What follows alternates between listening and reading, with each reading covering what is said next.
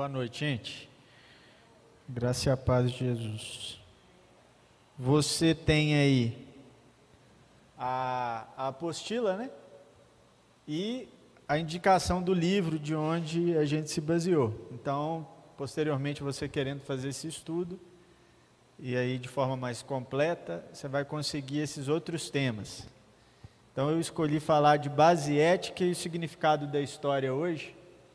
Bom, vamos lá. A ética é transcendente e alicerçada no caráter de Deus como bom.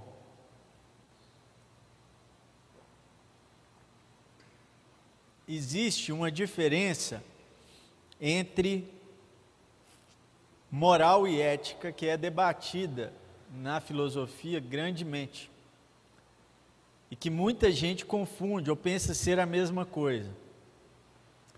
A moral é a determinação de um comportamento.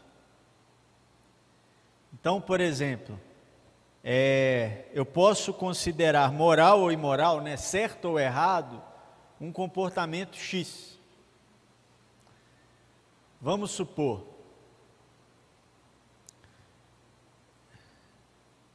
a poligamia,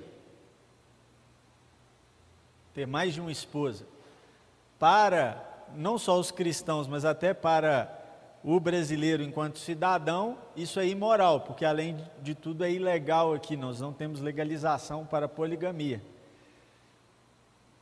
Enquanto em outros países, você tem a legalização para a poligamia.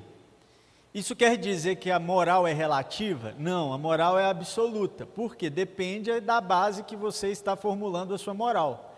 Em uma base X, a moral sempre será a mesma. Então, por exemplo, é, pegando ainda poligamia e monogamia, né? Ainda que fosse liberado no Brasil a poligamia, seria considerado imoral, apesar de legal, imoral a poligamia pelos cristãos. Como é considerado imoral a poligamia pelos cristãos, mesmo em outros países onde ela é legalizada. Porque a moral é algo absoluto. Eu falei para os cristãos, mas isso pode ser para qualquer grupo ou segmento que tenha alguma, é, algum comportamento moral, padrão moral a ser seguido. Certo? Já a ética, não. A ética, ela é relativa sempre. Por quê? Porque a ética ela não fala do comportamento, mas ela fala do que norteia o comportamento. Então, por exemplo, a ética não vai dizer para você se você pode ou não se, ser polígamo ou ser monógamo. Ela vai te dar um princípio do casamento. E você decide, a partir desse princípio ético, qual o caminho moral a ser seguido. Então a moral nasce da ética. Porém, a moral é absoluta e a ética é relativa. Aí entra de novo o argumento Brasil e Oriente Médio, por exemplo. A ética é relativa, por isso que lá a poligamia é liberada e aqui não.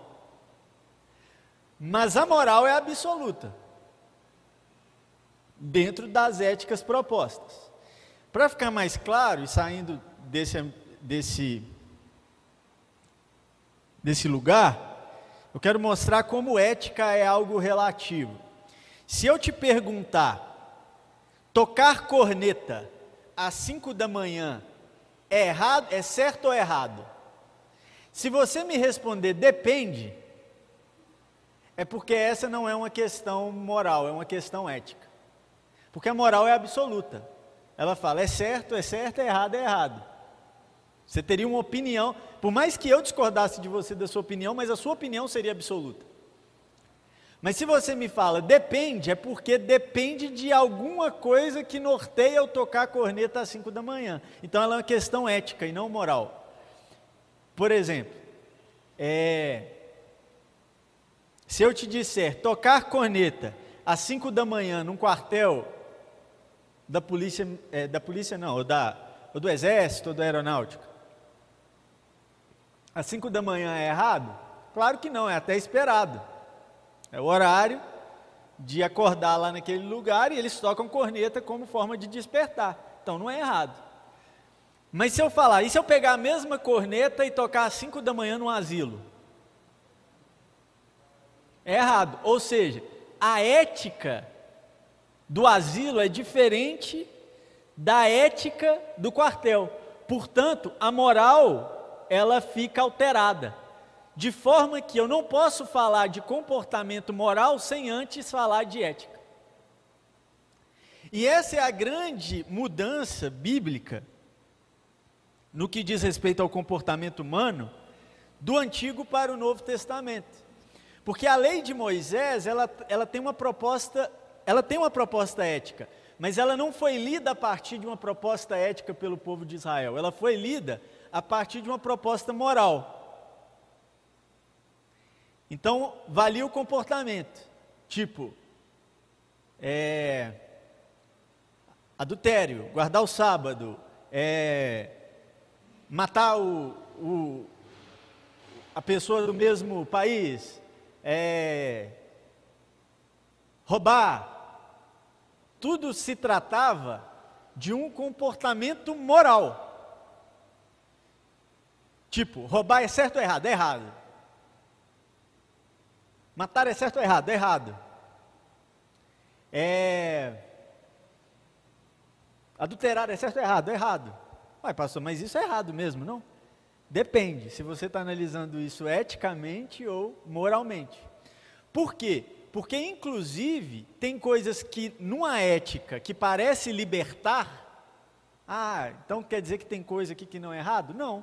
Pode ser que, numa ética determinada, coisas que não estão previstas como errada, erradas passem a ser.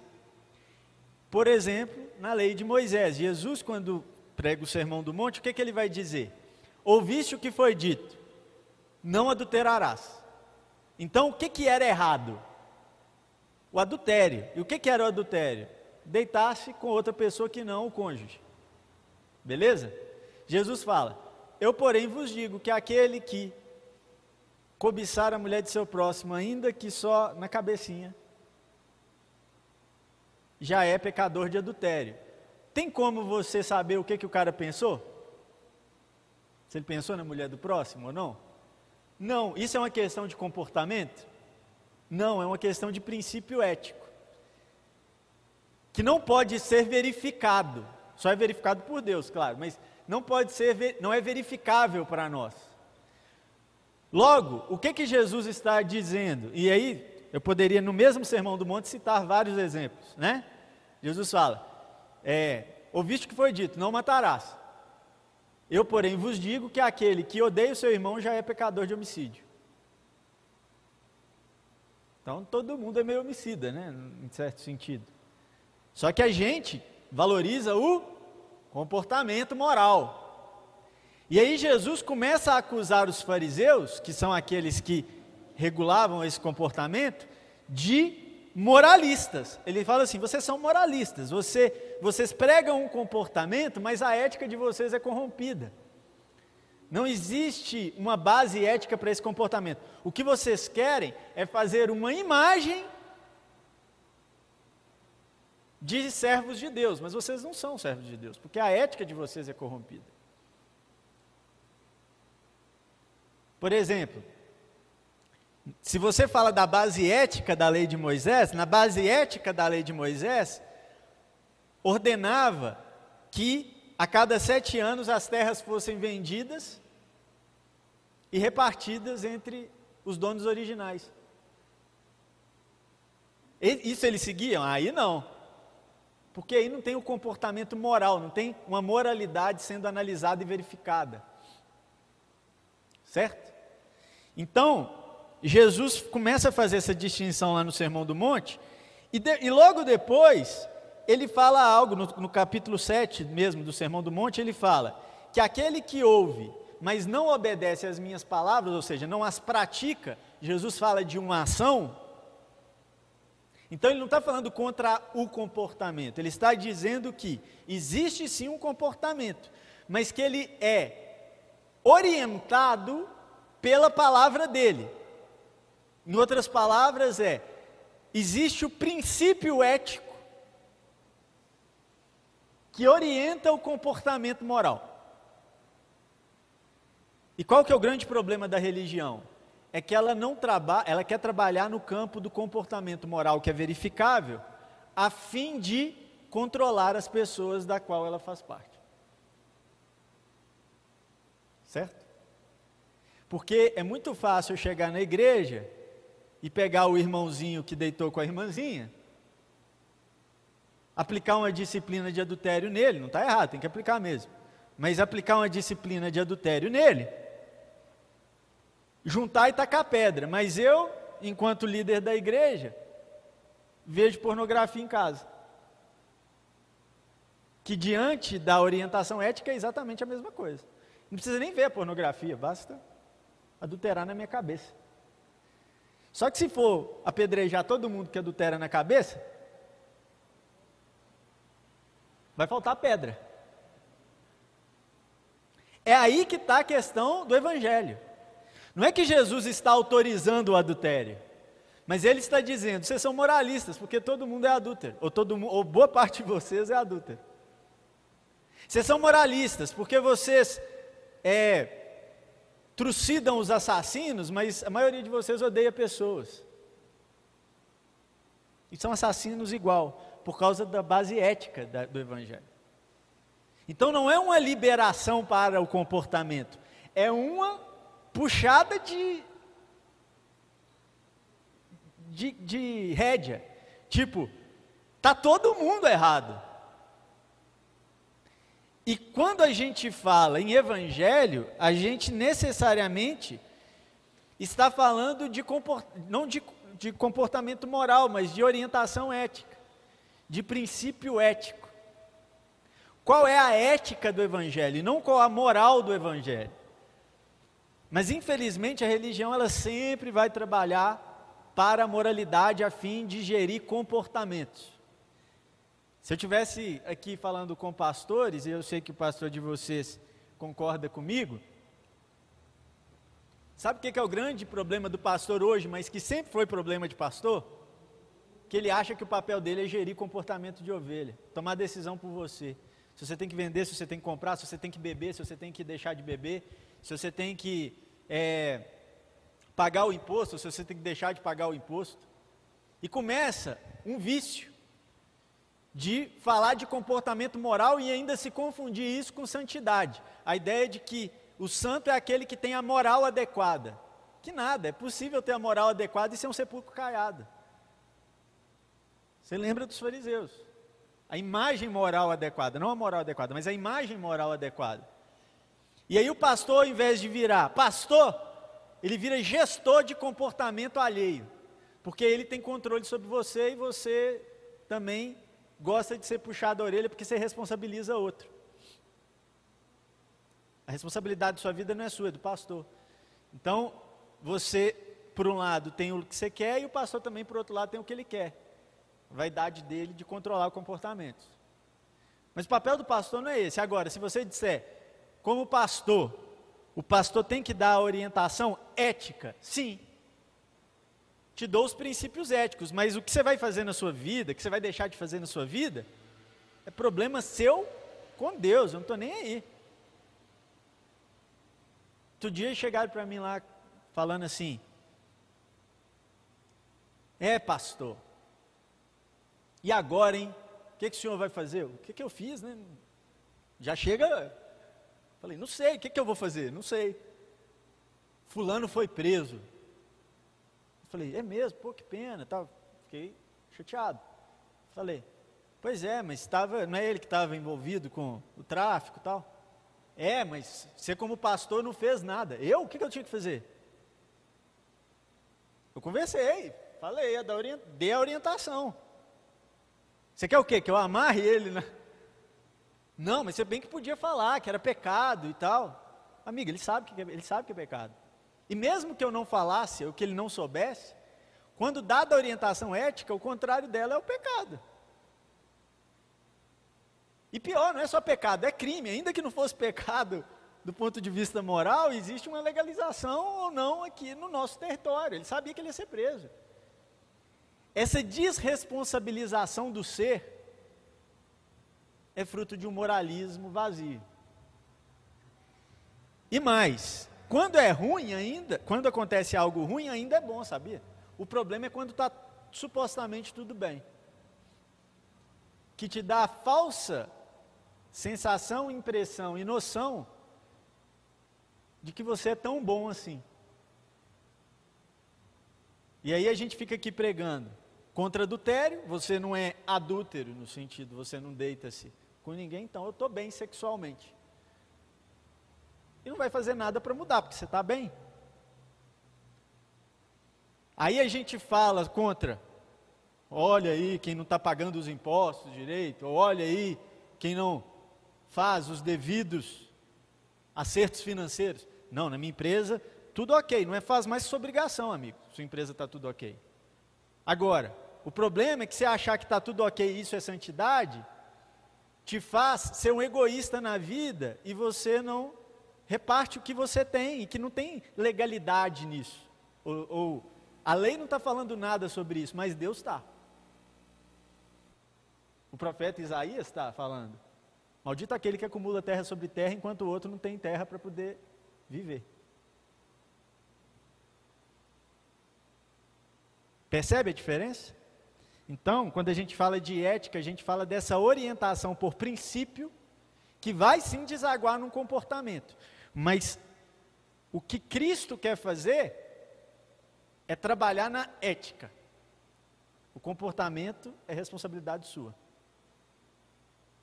Beleza? Então vamos lá.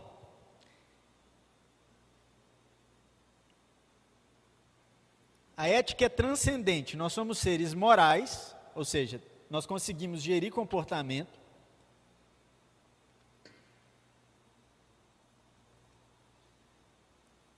Mas o padrão ético, ele, apesar da ética ser relativa no sentido humano, para os homens, para Deus a ética é absoluta. O que prova que a nossa moral é relativa.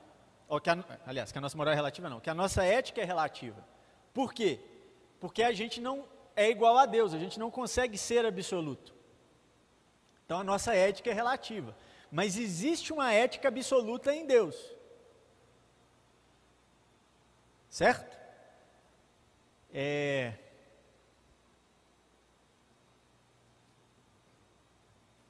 Por exemplo, se eu te disser que você está em pecado, e geralmente esse pecado do comportamento tem a ver com moral, e é também essa questão. E se eu te dissesse assim, você está em pecado porque você não deu uma blusa de frio para alguém hoje. Aí você falaria: não, não tem nenhum lugar falando que eu sou obrigado a dar blusa de frio. Sim, não tem mesmo. E você não está em pecado. Você está certo. Porque não, o que fala da blusa de frio não é uma questão moral, então não é uma questão de pecado. Mas uma questão ética. É uma questão de missão.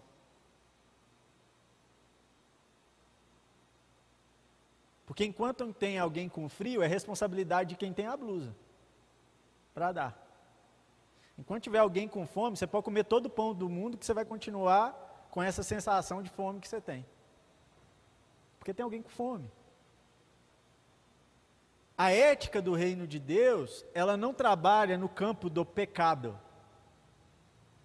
Moral é que trabalha no campo do pecado. Na verdade, não do pecado, dos pecados. Porque quando você fala biblicamente em pecados, que pode ser quantificado, a gente está falando de comportamento moral. Quando você fala do pecado na Bíblia, quando tiver pecado no singular, a gente está falando da natureza humana que é o pecado. Aí sim, isso tem a ver com a ética. Então, o que que Jesus quer transformar? Você acha que Jesus quer mudar seus pecados para não pecados, no sentido dos seus comportamentos? Você acha que é isso que Jesus quer mudar em você? Não. Jesus quer transformar o pecado em não pecado, ou seja, a natureza que automaticamente desaguará em comportamentos. Só que essa natureza, uma vez mudada, não é só que você vai parar de fazer as coisas que são proibidas. Você vai começar a fazer coisas que não eram ordenadas, mas que são boas que sejam feitas pela ética do reino de Deus. Você vai começar a ter outros comportamentos éticos e não morais. E você vai perceber que a moral, quando você não tem padrões éticos estabelecidos e bem estabelecidos, ela sempre é relativa. Pegue a própria lei de Moisés. Vamos lá? Pronto para dar uma destruidinha rápida aí para a gente construir depois? Pega a lei de Moisés. Se você disser que a moral da lei de Moisés é absoluta, você primeiro vai ver que ninguém seguia, segundo que Deus é imoral. Por exemplo, a lei dizia para não matar, certo? Deus manda matar Agag? Sim. Deus mata pessoas no Antigo Testamento? Sim. Pessoas matam em nome de Deus? Sim. Deus manda matar mulheres e crianças na cidade de Ai? Como que a moral é absoluta? Se a moral é absoluta, Deus pecou.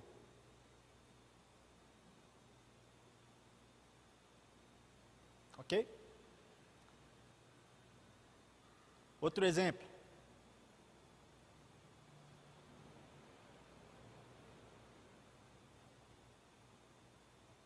Roubar. Ah, não, roubar não tem jeito, pastor, é sempre pecado. Lembra da história dos filhos de Acã? Você lembra o que é essa história? Na Bíblia Sagrada, é porque Deus dá uma ordem para os filhos de Acã invadirem o acampamento inimigo e roubar tudo. Só que roubar tudo e com um determinado propósito. Eles roubam, mas ficam com para eles, né? Um, uma graninha. Aí eles são punidos, mas não são punidos porque roubaram. Roubaram por ordem. Deus manda Josué saquear também a cidade de Ai, lembra disso? Roube tudo, não deixe nada. E a mentira, pastor? É sempre. O diabo é o pai da mentira. 1 Reis 22. E Deus enviou um espírito mentiroso para a boca dos profetas para. Como é que ficam esses textos se a gente trabalhar com a ideia de moral absoluta? Porque não dá para trabalhar com a ideia de moral absoluta. Primeiro, tem uma regra na teologia que Deus não está para a sua lei da mesma forma que o homem está para a sua lei. Deus está acima da própria lei dele. Ok. Mas além disso, isso Deus poderia não estar quebrando a lei por não ser alvo da lei, mas ainda assim ser imoral. E Deus não é imoral. Nem há moral. Porque ele é padrão absoluto. O que que está em jogo aqui? Está em jogo uma ética. Está em jogo uma ética. E quando você fala de ética e faz uma pergunta de moral, a resposta sempre depende. Depende qual ética que a gente está falando. Depende, como é que você vai fazer isso? Pastor, mas se a gente ensinar isso na igreja, sabe o que, que vai acontecer? Vai abrir demais, não vai vai fechar demais. Porque isso tudo que a gente sabia que é pecados, que são os pecados, vão continuar sendo. Ninguém vai co conseguir roubar para a glória de Deus aqui. Porque no final, a ética de Deus é a glória de Deus. Então, assim, o que você consegue fazer para a glória de Deus, pecado não pode ser. Né? Essa, inclusive, a o critério que o apóstolo Paulo usa depois de ter entendido a ética. Depois que ele entendeu a ética, o que, que ele fala? Tudo te é lícito. Pode tudo. Porque a moral não é absoluta. Pode tudo. Mas nem tudo te convém, ou seja, é passível de análise. Tudo é passível de análise. Tudo te é lícito, mas você não pode se deixar dominar por nada. Ou seja, é passível de negação. E quando ele vai em na, na carta aos Coríntios, ele fala: quer comais, quer bebais, fazei tudo para a glória de Deus. Então, se for para a glória de Deus, pecado não pode ser. Mas tudo que você faça que não é para a glória de Deus, é para a glória de alguém. É para a glória de outro ser. Ou sua, ou de uma religião, ou de uma ideologia, ou de um pastor, ou de um pai de santo, ou de um, um ídolo, ou de uma celebridade, ou do seu filho, ou do seu marido. O nome que a Bíblia dá para isso é ídolo. E aí, você age para e não para Deus. Então a, a grande pergunta da ética é: é para a glória de Deus? Se você conseguir roubar para a glória de Deus, amigo, roube.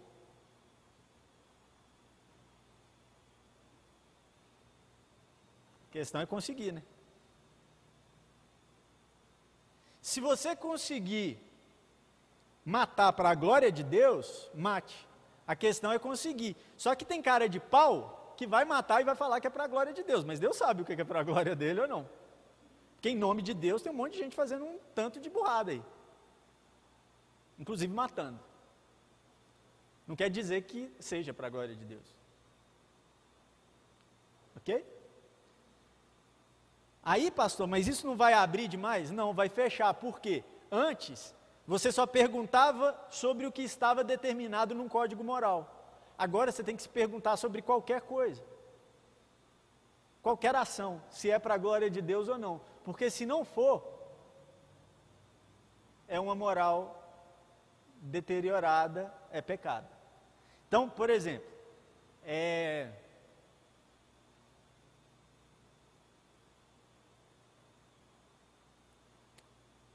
Jogar bola é pecado? Depende. Que ética nós estamos falando? Quando eu respondo depende, eu vou ter que perguntar se é para a glória de Deus. Se quando eu entro em quadra, o que eu faço glorifica a Deus, que seja feito. Mas se quando eu entro em quadra, o que eu faço mancha Deus?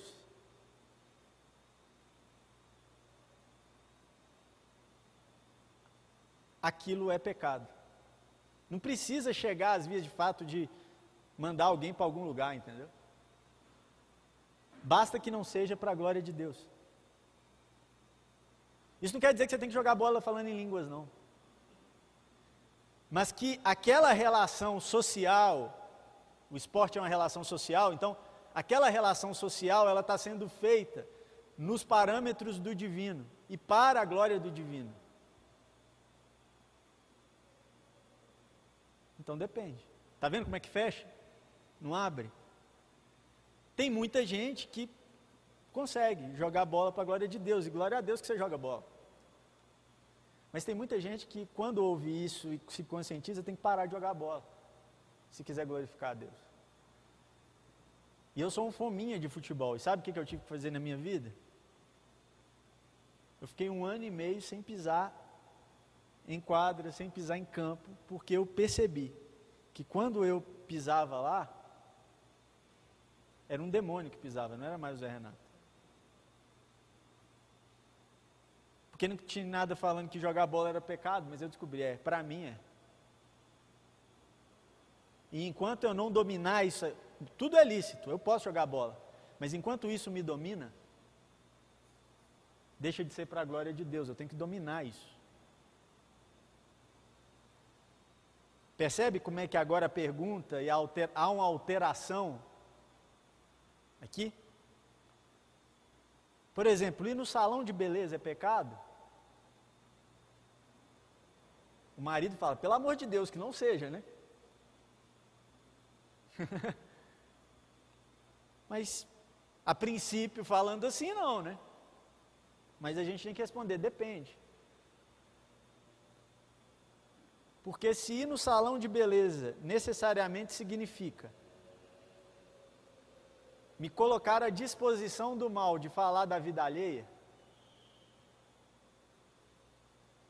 de tomar conta do que não é meu, de praticar contenda, fofoca, e eu sei que eu vou e vai acontecer, aquilo já é um ato pecaminoso, porque eu estou me dispondo para o mal. Então tudo é passível da pergunta: é para a glória de Deus? Tudo. A ética, ela não se preocupa em seguir um código moral. Ela se preocupa em quem ela glorifica.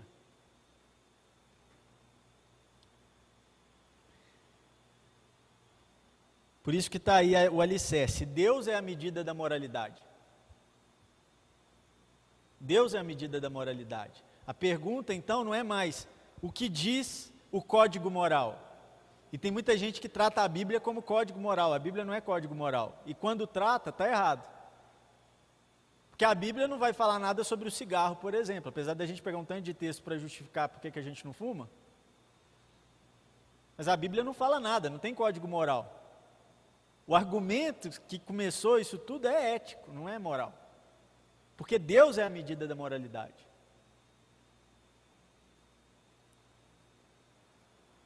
E tem um monte de coisa que a Bíblia não fala. E tem um monte de coisa que a Bíblia fala que tem que ser revista.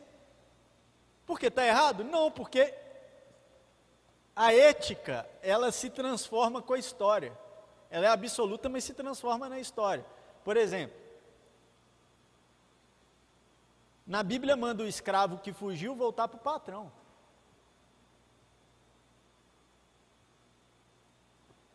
Nós vamos falar que há uma moralidade na escravidão, então. Nós vamos começar a defender a escravidão. Não, por quê? Porque à medida que a história andou e Deus é a medida da moralidade, a gente descobre em Deus que o humano é sagrado. E não pode ser dado como posse de alguém. Então tem que acabar com a escravidão. Mas a Bíblia fala, problema da Bíblia. Deus é a medida da moralidade. A Bíblia não é Deus, você precisa entender isso. A Bíblia é palavra de Deus, mas expressa na história. Ok? E é através da Bíblia que a gente tira todo esse critério sobre Deus. Não tem outro lugar. Regra de fé e prática única. Ok? E é justamente porque o Deus que se revela na Bíblia mostra para nós que o humano é sagrado, é que a gente consegue alterar o comportamento moral presente na época da Bíblia da escravidão hoje.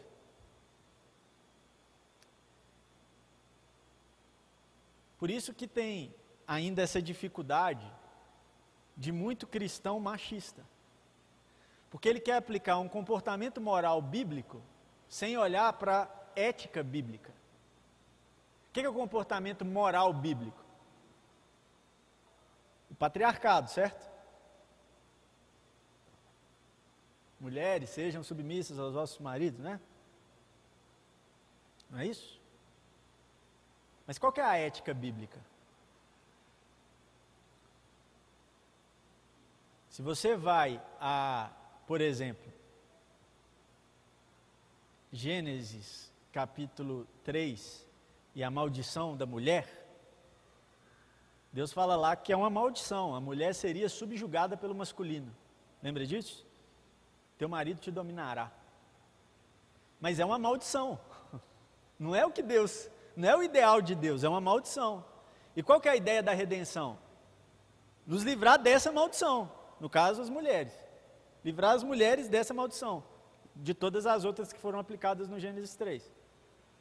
Então, num cenário de redenção, a dominação masculina tem que deixar de existir. É a ética bíblica. Por isso que Jesus trata as mulheres de um jeito que os caras não entendem. O tempo todo é a libertação da figura feminina mulher samaritana talvez seja o melhor exemplo, né? Como você pode ser judeu, homem, chegar para conversar comigo no posto? Porque você é sujeito eu preciso de liberação do masculino para chegar aqui e conversar com você. E nem você precisa de liberação do masculino para conversar comigo. Dos encontros que Jesus tem em Lucas, pessoais,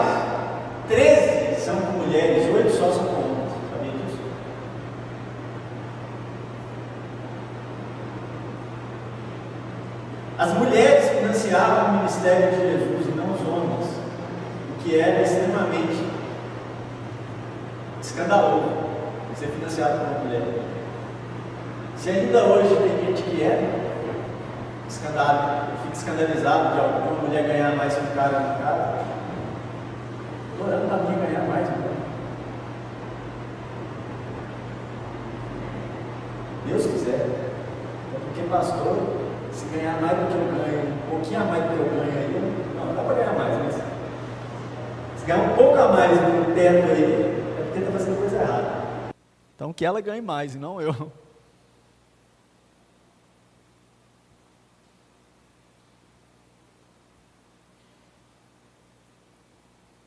O que, que, eu quero dizer, irmãos, com isso? Dei o exemplo do machismo, dei o exemplo do, da escravidão, para que você olhe para a Bíblia não com um olhar moral, mas com um olhar ético.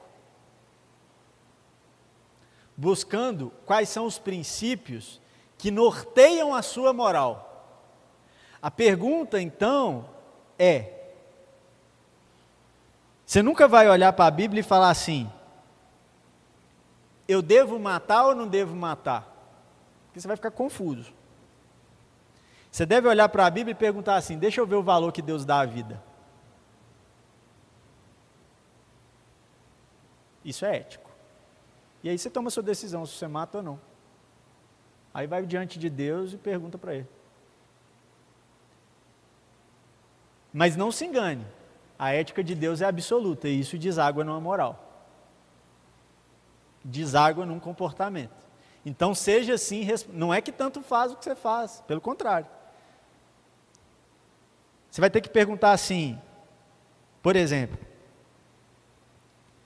pergunta de pastor de jovens: fazer tatuagem é pecado? Depende, é para a glória de quem?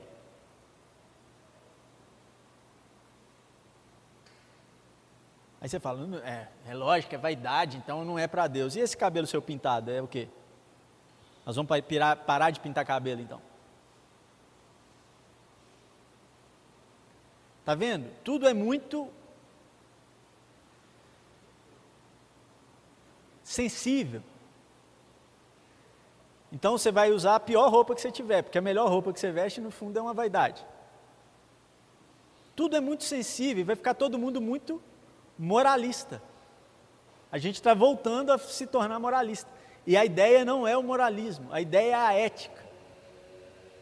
A pergunta é: que valor Deus dá para isso? Como você glorifica a Deus nisso que você está escolhendo glorificar? A cosmovisão cristã, portanto, ela destrói a ideia de moralidade. O como?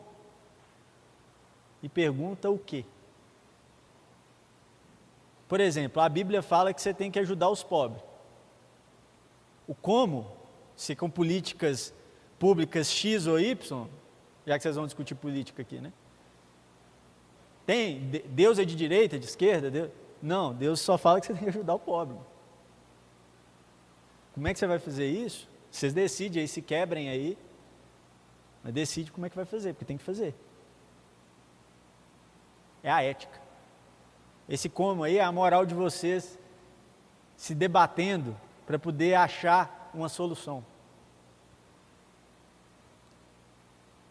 Por isso, na ética de Jesus, criança vale muito,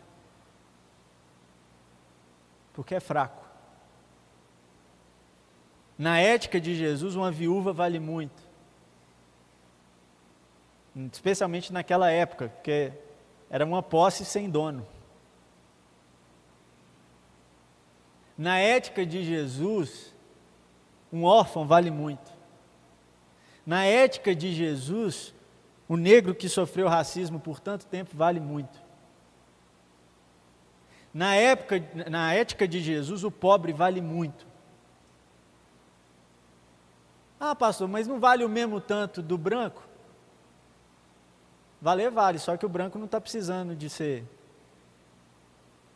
socorrido, ele não está sofrendo nada. Ah, mas não, não, vale o mesmo tanto o rico e o pobre? Valer, vale, mas o que, que você quer ajudar o rico? A ter mais dinheiro? Jesus sempre vai pôr o olhar dele no déficit. A ética de Jesus nos aponta para o fraco. Para o fraco. O como a gente vai fazer isso, aí é problema nosso. Beleza? Agora, para fechar aí, a gente vai ver o significado da história na cosmovisão cristã. A história é linear, uma sequência de eventos significativos que levam ao cumprimento dos propósitos de Deus para a humanidade. Então, aqui você tem duas possíveis leituras da história. A história ou ela é cíclica ou ela é linear. Cíclica é a ideia de que a história ela se repete. Os gregos, por exemplo, antigos, acreditavam na história cíclica. Por quê? Porque eles pensavam o seguinte, ó, todo ano é a mesma coisa. Tem verão, depois tem outono, inverno, primavera. Então o que, que acontece depois da primavera? Volta um ciclo. E esses ciclos da natureza, para os gregos, na verdade, eram traduzidos como ciclos históricos. E daí, se a história é cíclica, tem como você prever a história. Tem como antever o que vai acontecer e mais, não tem como fugir do que vai acontecer, porque é cíclico. Os gregos são um exemplo, mas a maioria dos povos antigos era, acreditavam em história cíclica, tá? É daí que surgem as leituras, por exemplo, de reencarnação. Você não tem um outro lugar para ir, porque você vai voltar. Então, num sentido cíclico, você está eternamente passando e e voltando, você pode se melhorar nessa história, mas não tem como fugir dela, ela é cíclica. É daí também que surgem as ideias de destino, de que o destino está traçado, está determinado. Não tem como fugir do destino, você pode se preparar para ele. Karma né? a ideia do karma, vem dessa leitura de história cíclica. Mas para a tradição judaico-cristã, a história não é cíclica. A história é linear. E se ela é linear, ela tem futuros em aberto. Que são os sistemas abertos que a gente falou lá na primeira aula. Então ela tem sistemas abertos. Você pode vir para cá e para lá, pode tomar uma decisão X aqui, tanto micro decisões como macro decisões, decisões políticas, por exemplo. Certo? É, vamos supor, se o cara que matou John Kennedy não tivesse matado John Kennedy, a história americana seria completamente diferente. Certo?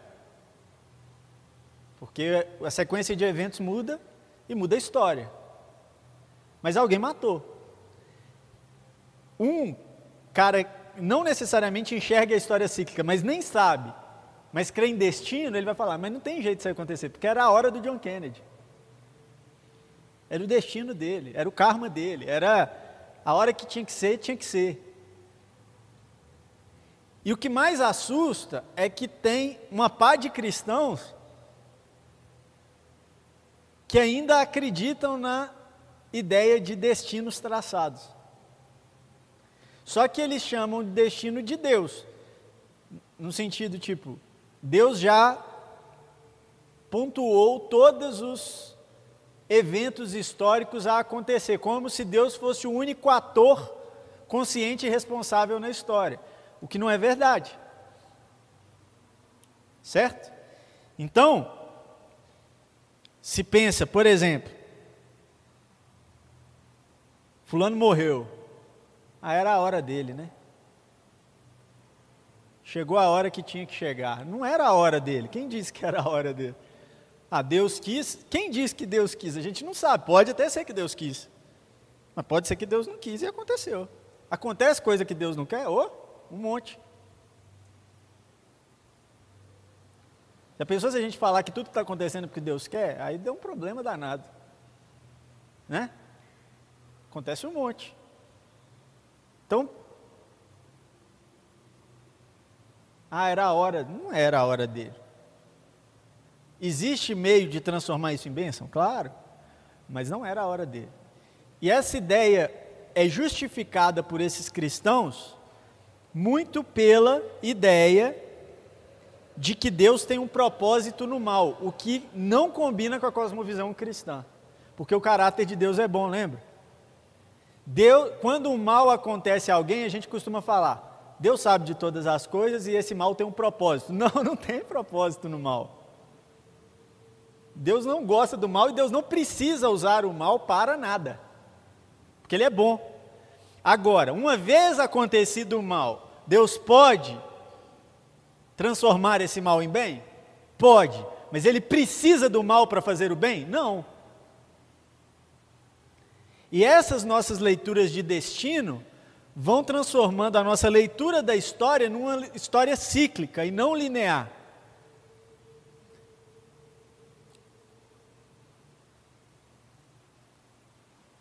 Isso é, claro, cooperado por uma filosofia grega muito forte de pano de fundo que a gente tem na história da modernidade, enquanto o nosso pano de fundo é judaico-cristão. E tem como ler a Bíblia a partir da visão grega, o que dá um tanto de problema. Tá? Dá um curso só sobre isso. Agora, é, esse significado da história, ele não pode ficar sendo lido a partir da ideia de destino e de Deus como um controlador do destino. Por quê? Porque aí a criação perde o seu propósito. Inclusive eu e você. Se Deus é o único responsável na história, amigos, não existe julgamento. Porque não existe responsabilidade. Certo? Então vamos supor que lá no último dia, Deus o Pai vira para pastor Wellington. Ah, bonito, hein, Wellington? Que você fez lá na, na sua vida? Bonito não, bonito o senhor. Como assim? O senhor que escreveu, eu só vivi. A gente acha que Deus está escrevendo a história. Deus não está escrevendo a história. Deus está salvando a história. Como? Através do processo redentivo do Cristo, ele salvou a humanidade. E através da humanidade, ele vai salvar a história. Da humanidade em Cristo, né? Claro. Ele vai salvar a história. Então, a responsabilidade da história está na humanidade. E isso é muito claro em toda a tradição judaico-cristã. A gente que lê a Bíblia com o olho grego, mas se você lê com o olho judaico-cristão, você vê que isso é claro. Por exemplo, os salmos já diziam isso, né? Os céus são do Senhor, mas a terra ele deu aos homens. Essa terra que ele deu aos homens é o cenário histórico. Aqui é nós. E se a gente não se submete à vontade dele, é a nossa vontade que vai ser feita. E ponto. Porque ele deixou assim. Então é responsabilidade nossa chamar a vontade de Deus para a terra. Por isso que a oração do Pai Nosso fala que seja feita a tua vontade, porque ela não está sempre sendo. A gente tem que orar e se submeter a essa vontade para que ela seja feita aqui na terra como no céu. Sendo assim, o reino de Deus, como manifestação histórica, que Jesus disse que já chegou, ele é uma manifestação de responsabilidade humana. O reino é de Deus, mas a responsabilidade de manifestar o reino de Deus na história é humana. É de reconhecer o reinado de Deus.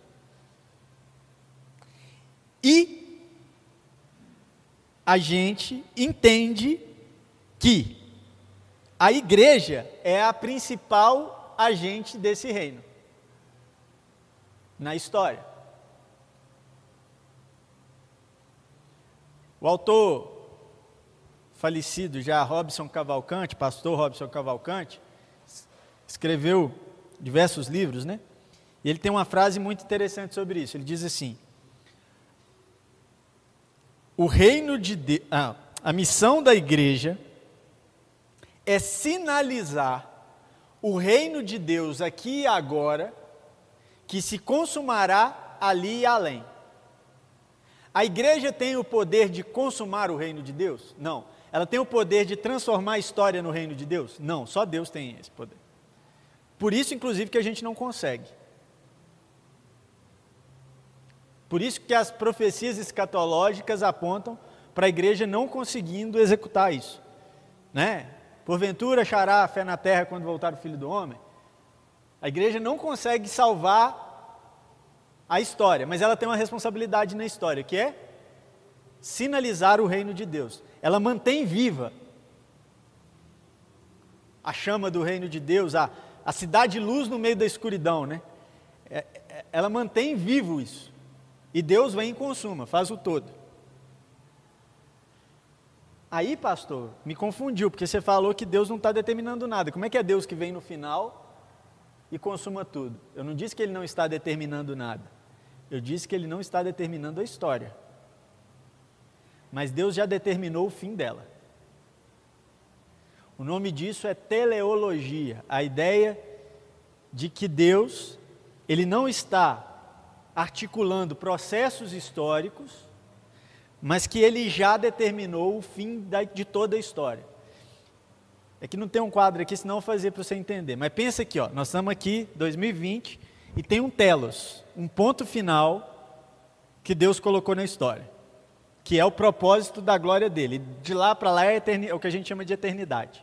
Beleza? Tem o telos lá.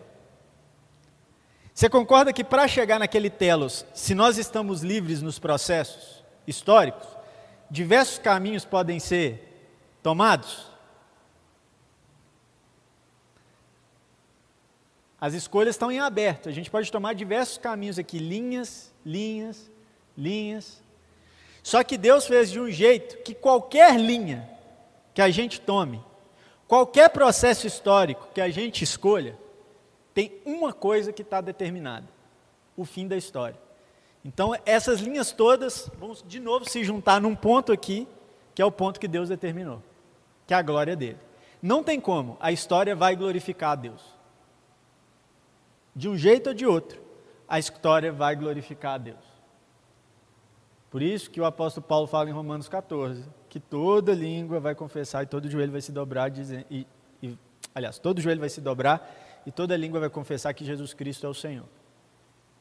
Por quê? Porque existe um telos determinado de acordo com a cosmovisão cristã. Ok? Mas os processos históricos estão livres. Qual que é o problema? A gente não acreditar a gente acreditar que Deus está determinando processos, mas não determinou o fim. No teísmo aberto, que eu falei lá, Deus não determina nem processo e nem fim. No determinismo, Deus, Deus determina processos e fim. Os dois estão errados, de acordo com a cosmovisão cristã. Então, fazendo releituras aqui de, de exemplos.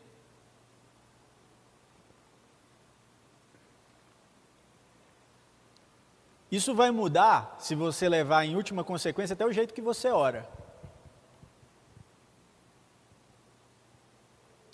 Porque a gente sabe que o nosso Deus pode intervir na história.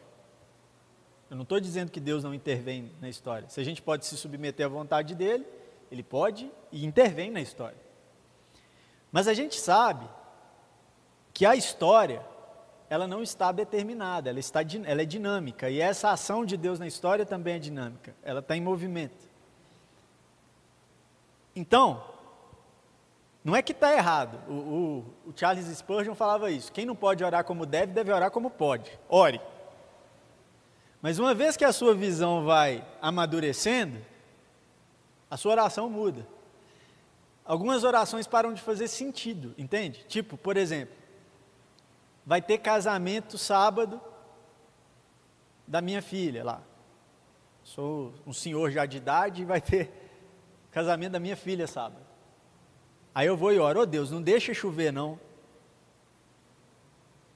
Não faz mais sentido essa oração. Não é que está errado orar assim, só não faz mais sentido na minha cabeça. Por quê? Porque Deus vai mudar a história toda, vai. Entende? Ele vai fazer um fenômeno natural aqui na Europa para empurrar a frente fria para lá, para tirar a nuvem, só para não chover no casamento da minha filha. A gente para de ver a história do ponto de vista do indivíduo, do eu, do você e passa a ver a história do ponto de vista de Deus, do propósito de Deus. E aí a oração do casamento muda, oh Deus, não sei se isso altera alguma coisa na história. Mas se chover, se for para chover, prover o que pode ser feito. Porque a relação é pessoal ainda. Ou, oh Deus, que seja feita a tua vontade.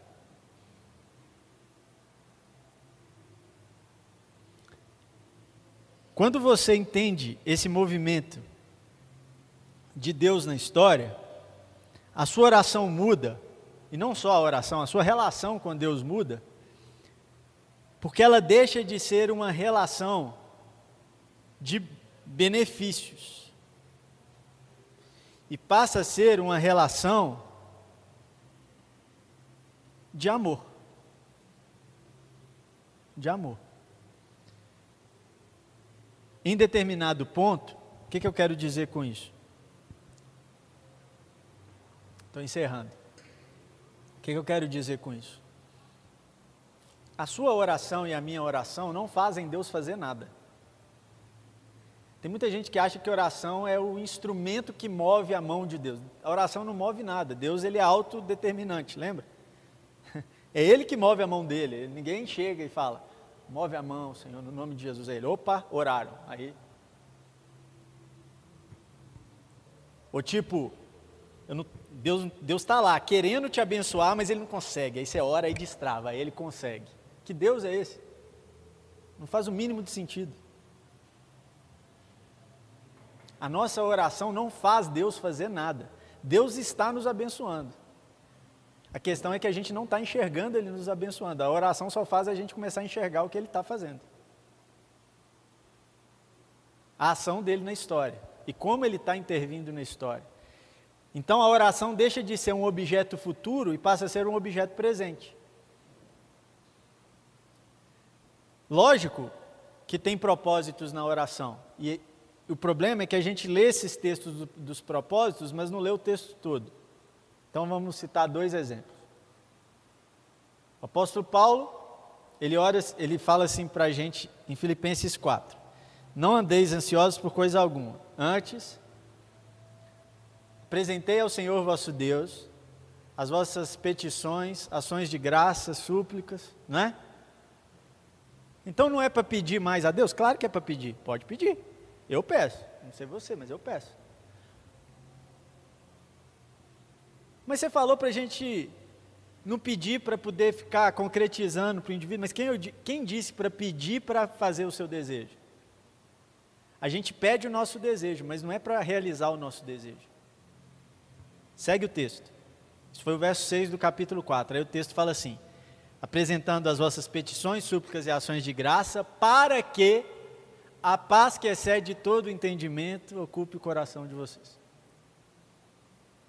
A gente não pede a Deus para que o nosso pedido se. A gente pede a Deus, mas o propósito não é que o nosso pedido se realize. O propósito é que a vontade de Deus se realize e que a gente fique em paz com isso. Percebe a diferença? Tipo, eu estou ansioso, estou angustiado com o meu desejo. Eu apresento o meu desejo, falo, Deus, meu desejo é esse. Mas eu me lembro que o caráter de Deus é bom e que a vontade dele é mais perfeita que a minha. Então eu oro e falo, mas eu confio na tua vontade, eu me encaixo na tua vontade. E a paz que excede todo entendimento toma conta do meu coração e eu vou dormir em paz. Se o meu desejo vai ser realizado, sei lá. Mas eu estou em paz. Quando você. Vou, vou dar ilustração, né? Ilustração que é bom.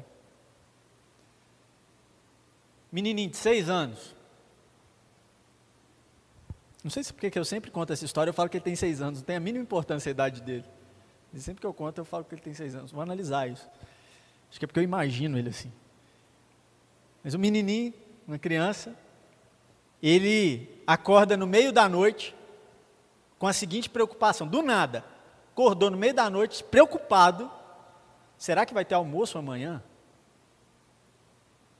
Preocupado.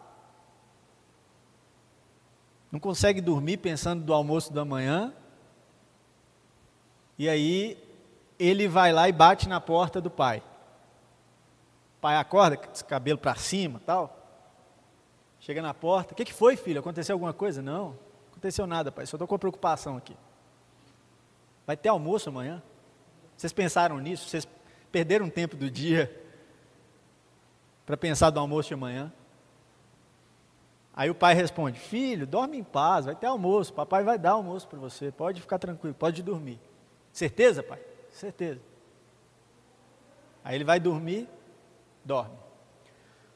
No outro dia, na verdade na outra noite, ele acorda novamente.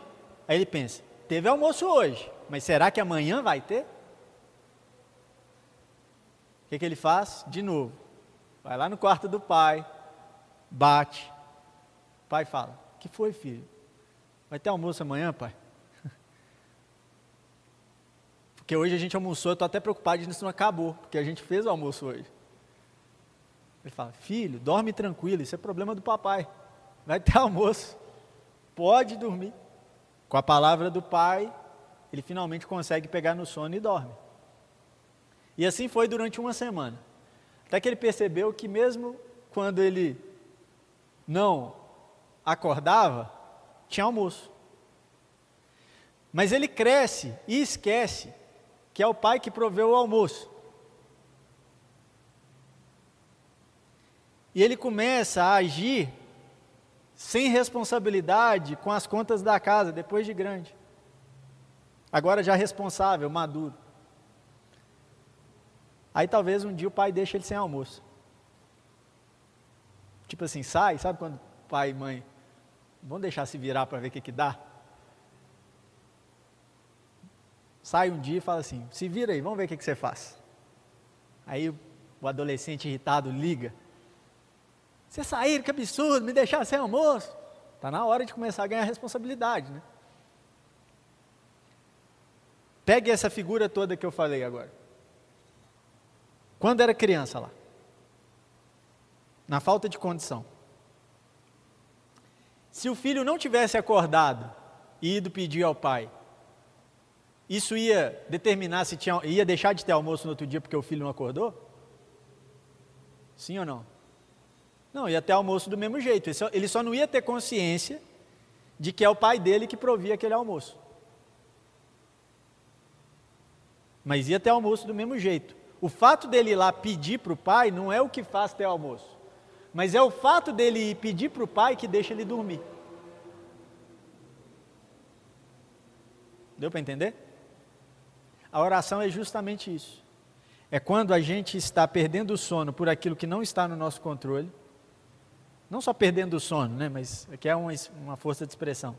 A angústia, as ansiedades, os estresses, as manifestações da vida. E a gente se lembra que a gente tem um pai que a gente pede. E a gente não sabe se vai ter o almoço, até porque a gente não sabe se está na hora de estar tá ganhando responsabilidade de se virar com o almoço. Mas a gente sabe que a gente tem um pai em que a gente entrega na mão dele que a vontade dele é boa, perfeita agradável e que seria feita de qualquer jeito se a gente tivesse ou não consciente disso. Em outras palavras, o que eu quero encerrar dizendo é: Deus está te abençoando. Você não precisa orar para Deus te abençoar, Ele está. Você precisa orar é para ganhar a consciência que Ele está. Para você poder lembrar que Ele está. Porque a gente, infelizmente, o ser humano é assim, a gente esquece muito rápido que é Deus que está dando, que é Deus que está fazendo, que é Deus que está suprindo. A gente. Aí vem uma angústia e a gente lembra. Aí a gente ora para poder dormir, não é para Deus fazer. Fazendo, Ele está. Confiar na bondade de Deus é algo para muito pouca gente. Tem muita gente que confia no poder da oração, ao invés de confiar na bondade daquele que responde às orações. O poder da oração não está na oração. O poder da oração está na bondade daquele que responde orações.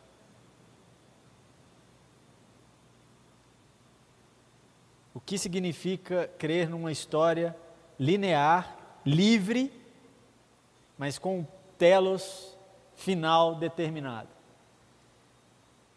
Que eu posso sofrer na história. Que eu posso perder tudo na história que eu posso ganhar na história. Que eu posso passar pelo vale da sombra da morte na história. Mas uma coisa a história não vai conseguir me tirar: o meu ponto final em Deus. É isso que a gente se gloria, é lá. As nossas realizações com Deus não estão aqui, estão lá. Aqui a gente experimenta, o reino de Deus não é presente? Sim. A gente sinaliza? Sim, mas se consome é lá.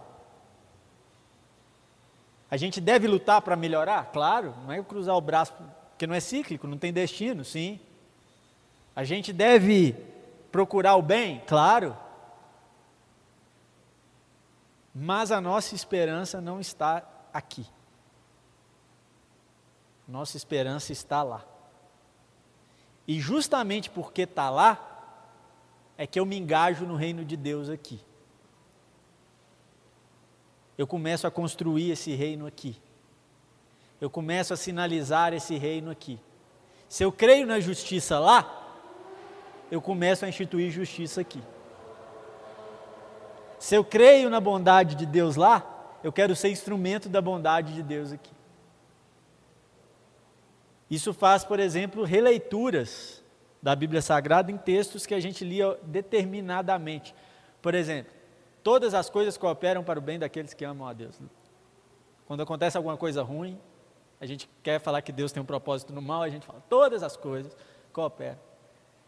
Mas se você relê esse texto, principalmente em outras traduções, e tem uma tradução que é especial, ela está na, se você tem uma Bíblia NVI, você procura depois, sabe, nova versão internacional, vai lá no texto de Romanos 8, 28, lá vai estar ainda, todas as coisas cooperam para o bem daqueles que amam a Deus. Só que você vai lá no notinha de rodapé, e vai ter duas traduções desse versículo na notinha de rodapé. Pega a segunda. A segunda diz assim: Por isso cremos que em todas as coisas Deus conta conosco para a construção do bem. Deus está conosco para a construção do bem. Sabemos que em todas as coisas Deus opera conosco, eu acho que é isso. Sabemos que em todas as coisas Deus opera conosco para o bem. É parar de se ver como simples vítima de um destino mas começar a ser um responsável na história ao lado de Deus. Daí a oração muda muito. Porque agora a oração não é mais para Deus fazer, é para Ele me usar para saber como é que a gente faz. A, a oração não é a mágica que muda, a oração é aquilo que me responsabiliza. Por exemplo, Deus, meu filho está drogado. Dentro disso, o que, que a gente vai fazer para mudar a situação? Deus, minha situação financeira está péssima. A gente quer a mágica, a mágica seria mais fácil. Mas aí a gente lembra: não, eu sou agente na história. Deus, como é que a gente vai fazer aqui? Porque senão também não fazia nem sentido, né? Deus se comprometer com uma causa que nem você se compromete. Seria estranho, no mínimo. Deus, eu estou entrando em contato com o Senhor aqui, porque tem uma questão na história que é só o Senhor. Mas eu quero que o Senhor me use na história. Eu sou um agente da história responsável pela ação do Senhor na história.